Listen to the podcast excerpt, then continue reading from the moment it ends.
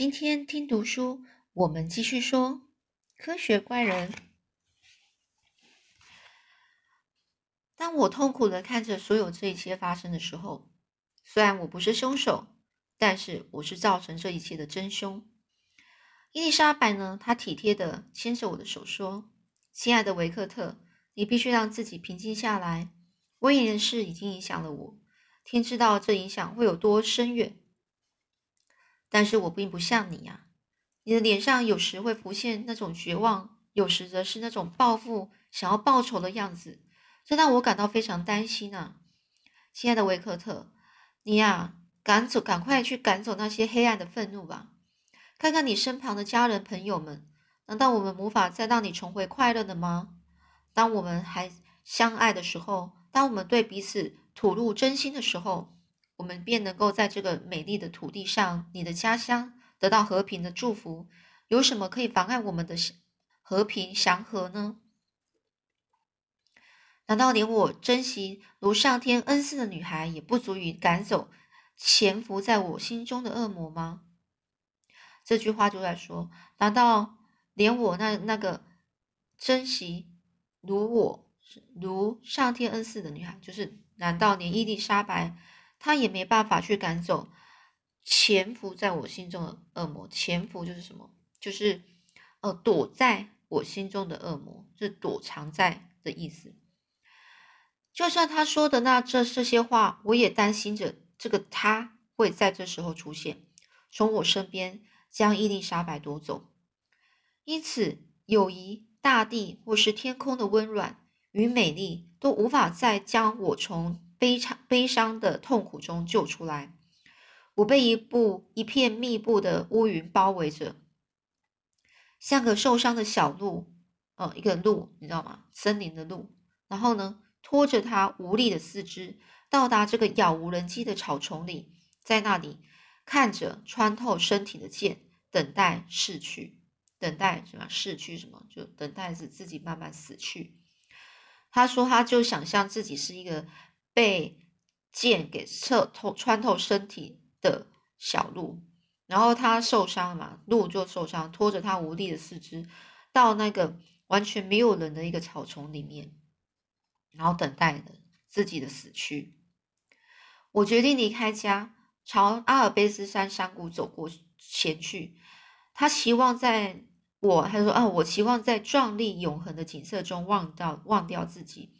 忘掉悲伤而短暂的生命，因为呢，阿尔卑斯山嘛，是整个是山脉嘛，那可能瑞士只是其中一个山的一个一边，所以呢，他就想要登上这个山。那你知道，登上山的时候，通常都会有向导，就是向导就是有带领带领你的上去登山的一个人。那他说他就不需要，于是呢。他其实要想要爬山、登山，然后去忘掉自己的悲伤，然后，然后呢，就是做这样的事情。于是呢，他就沿着这个夏摩尼山谷开始。他小时候从从常时常从在时常到这里，然后去爬山。而这六年来呢，我已经是一个身心。遍体鳞伤的人，遍体鳞伤，就是说他整个身体都是伤，受伤，但是你看不到受伤，这是心理的伤啊。但是这些自然风貌却没有任何改变。我启程的时候是以马代步，以马代步。他说我一开始出发的时候我是坐马去的，但后来我租用了一只骡子，因为骡子的脚步比较稳健，在崎岖不平的道路上，骡子比较不容易受伤。我呢，走着走着，我是深入了阿维深谷的时候，深谷就可能比较更里面的山哦。四周环绕着高耸的山脉和悬崖峭峭壁，溪流在岩石间愤怒的奔腾着，石头上水花喷溅和瀑布急冲而下的撞击声，展现上帝创造自然万物的力量。我的内心因而无所畏惧。哦。因为看到了这些都是很壮观嘛。登山登上了更高处的时候，山谷显得更为惊人壮丽。在松林茂密茂密的山壁上，整个松林呢，整个那种森林茂密的山壁上，矗立着一座座城堡废墟，一些以前那个旧城堡可能没人住了，和阿阿维河谷四处遍布的林间小屋，构成了一幅美丽非凡的景色。伟大的阿尔卑斯山啊，雪亮的山峰尖顶与苍穹，苍穹就是天空啊。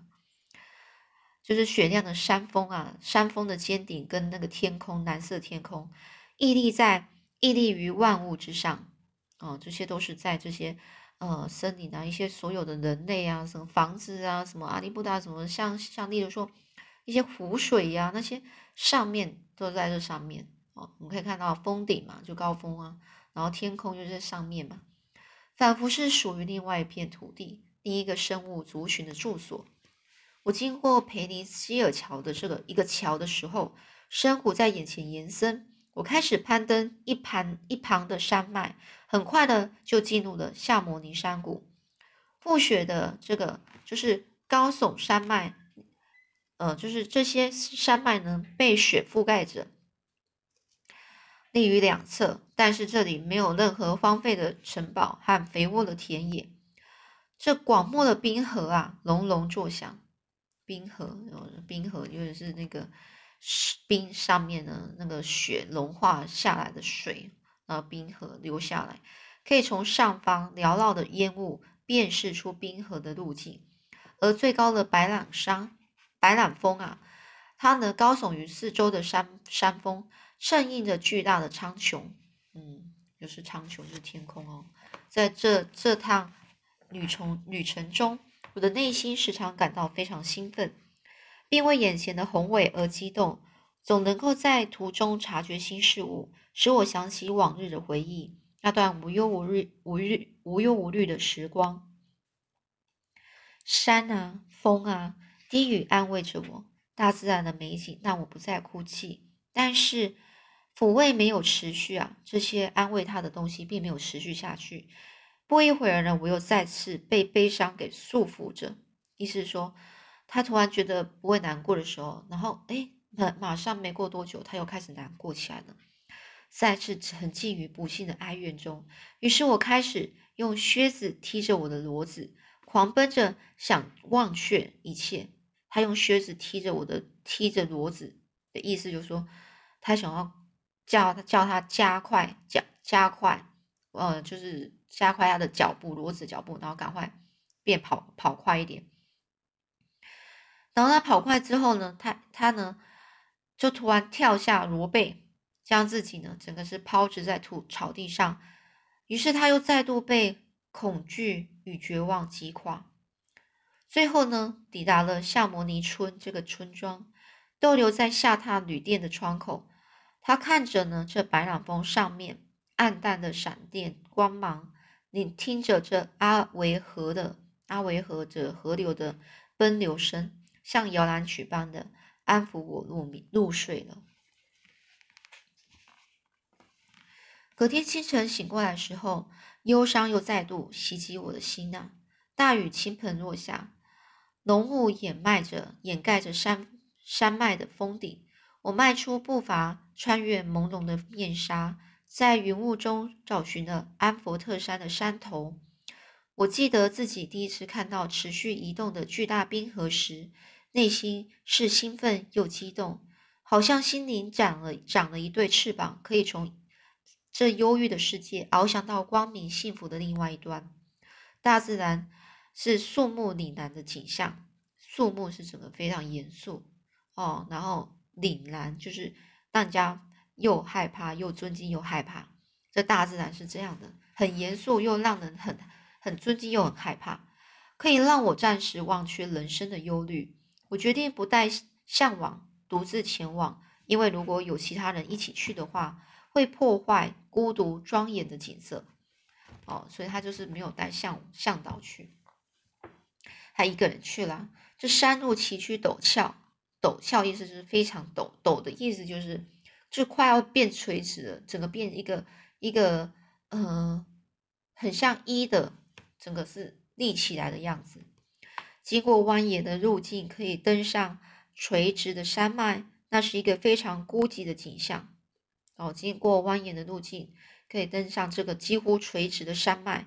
哦，这是一个非常孤寂的景象。哦，觉得这个样子是很孤寂、孤单的，到处都可以看到冬季雪崩的痕迹，树木断裂倒地，而且散布在地面上，有些已经全毁了，有些则是树枝树枝干弯了，有些倾靠在高山的凸岩凸岩上，凸岩就是凸出来的岩石。或是横躺在其他树树上、树木上，所以可以看出来，就是有雪崩的样子。更往高处迈进的时候，登山路径呢被雪被雪谷切断了。雪谷就是用被雪堆积起来，然后很像山一样的这种这种山谷，它不断的有落石从山上滚下来，而那些松木啊，那些是。树啊，既不不高大，也不浓密，但天空是幽暗的。一大片浓雾穿过山顶的溪流，缓缓升起。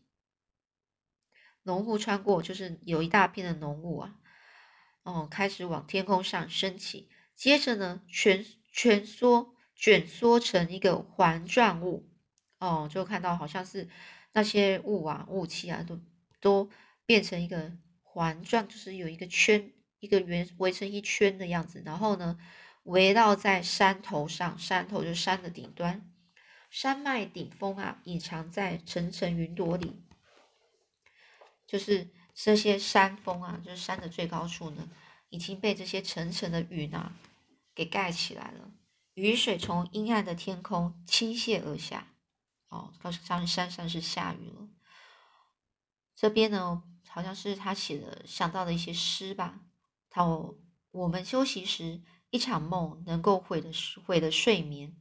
我们起身时，一彷徨，一彷徨就犹豫一下，哦，就能够影响一整个白昼。哦，我们起身的时候，如果一一犹豫，就是不知道要去还是不去，哦，那可能会影响到一整个白天到夜晚。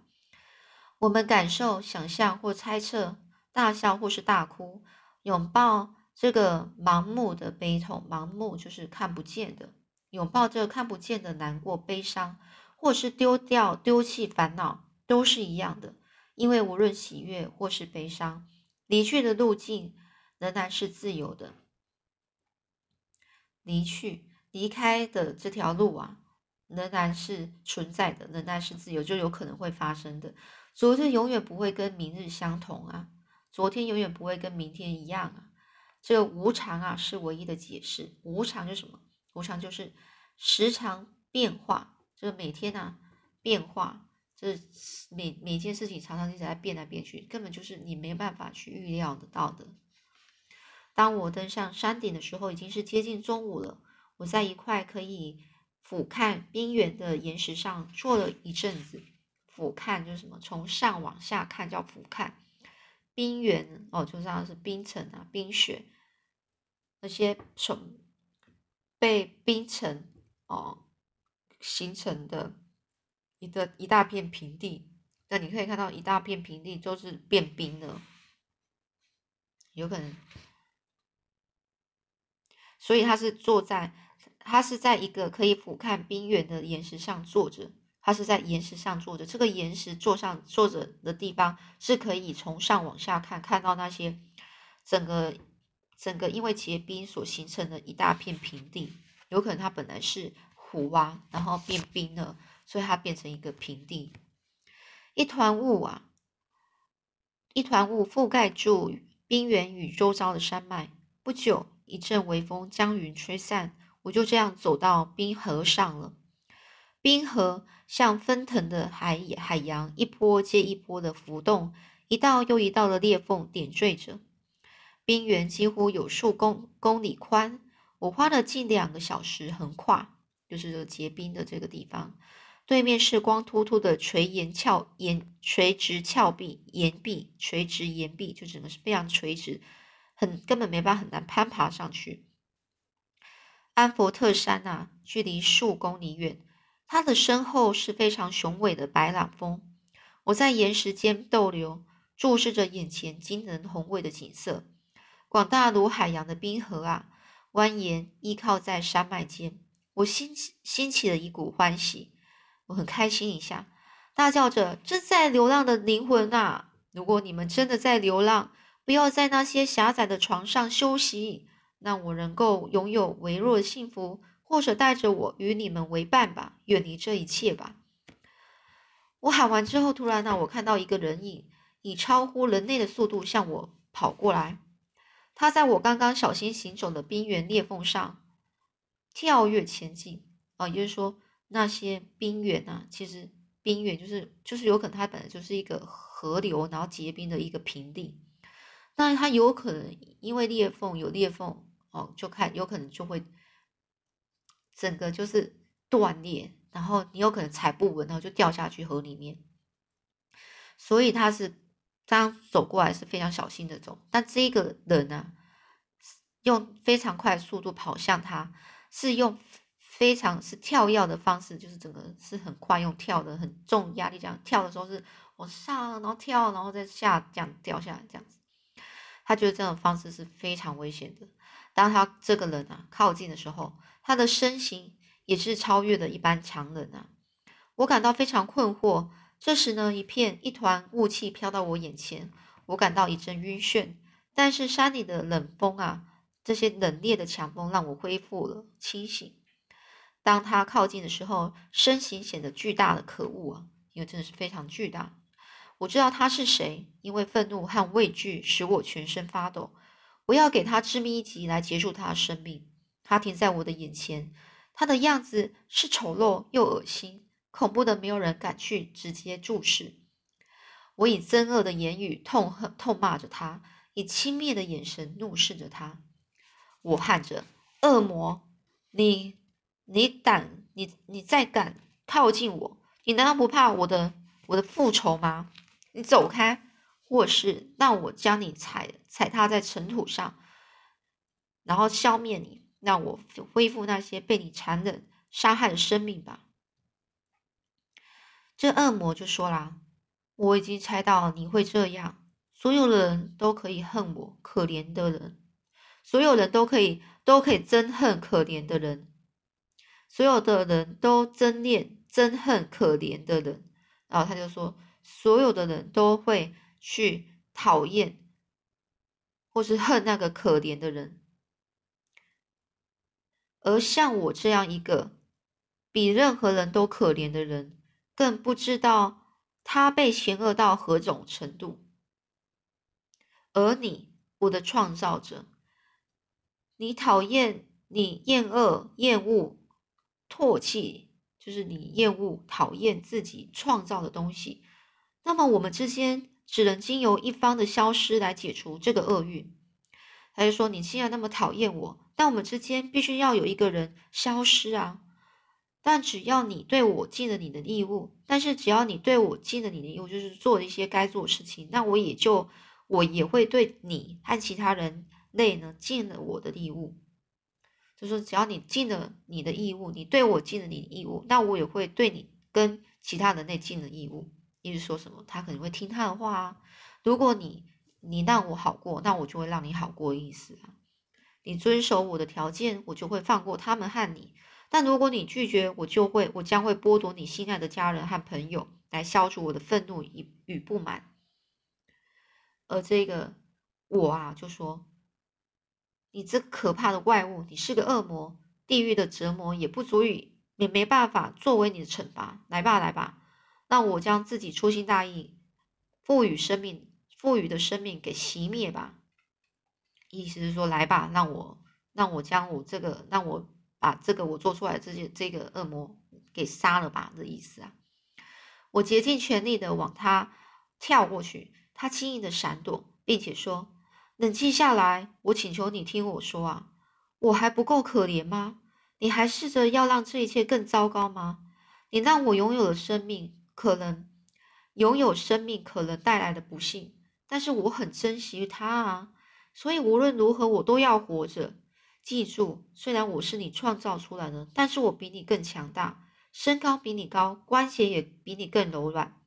我不愿意与你敌对，我不愿意当你的敌人，但是请你呢背负你的责任啊，而我也会对我的主人更加温和驯服。也就是说，你如果有义务照顾好我，哦，那我可能就会更加听你的话。弗兰肯斯坦，不要只是对其他人抱有关爱，却只是去践踏我，践踏什么？踩踏、欺负我。我值得，我是值得你的仁慈与宽容的。记住，我是你创造的，我应该是你的亚当啊，亚亚当。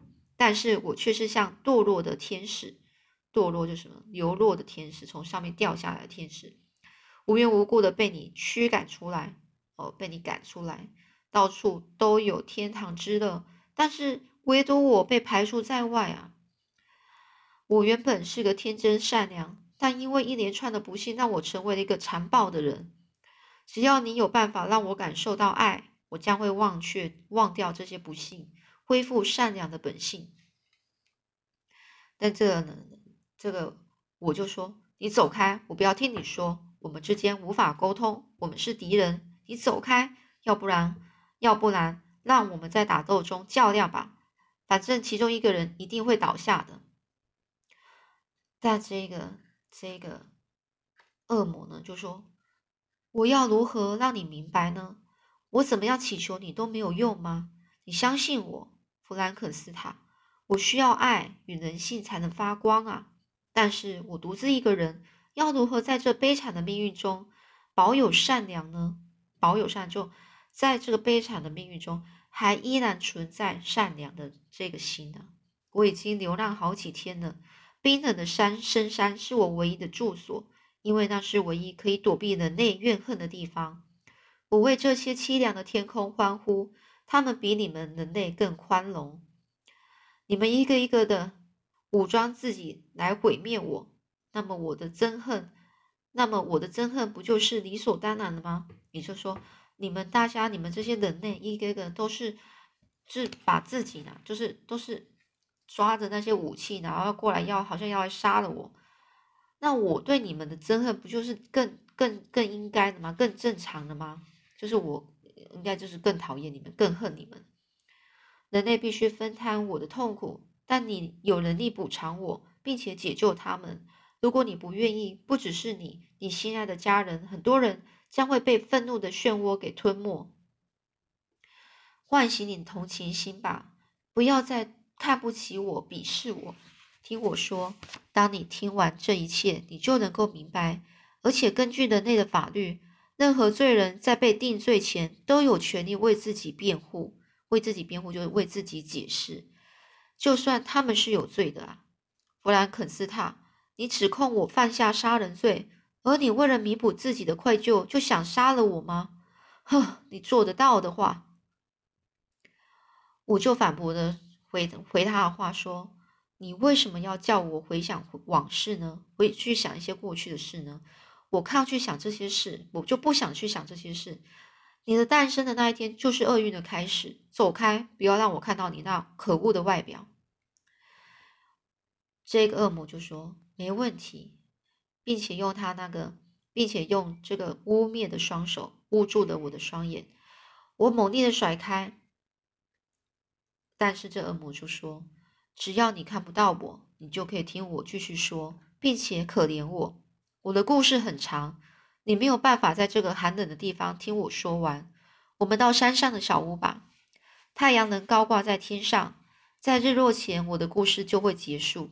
那个时候，你再做出你的决定，让我不再对人类下手，或是让你的亲友遭受苦难。”我跟着他穿越冰冰原，心想至少听完他要说的话，因为我的确是想知道他诞生后做了些什么事，遇到了什么人，或许会因此产生几分同情。到现在，我一直认定他就是杀害我弟弟的凶手。如今我有机会确信这个想法，同时呢，就是现在我有机会去更加确认是不是这个想法。这样的事情是不对的？他到底是不是杀害我弟弟的凶手？这件事情，同时这也是我第一次除了去恨一个人，而除了是恨一个人，反而是对他产生责任感。我是否应该在控诉他说他是杀杀人凶手之前，给予他，就让他感觉到拥有快乐的机会呢？因此，我们呢就穿过了冰原，登上了另一端的岩石，然后进入小屋。他看起来很开心，但我的心情是无比的沉重、沮丧。于是他开始讲起他的故事了。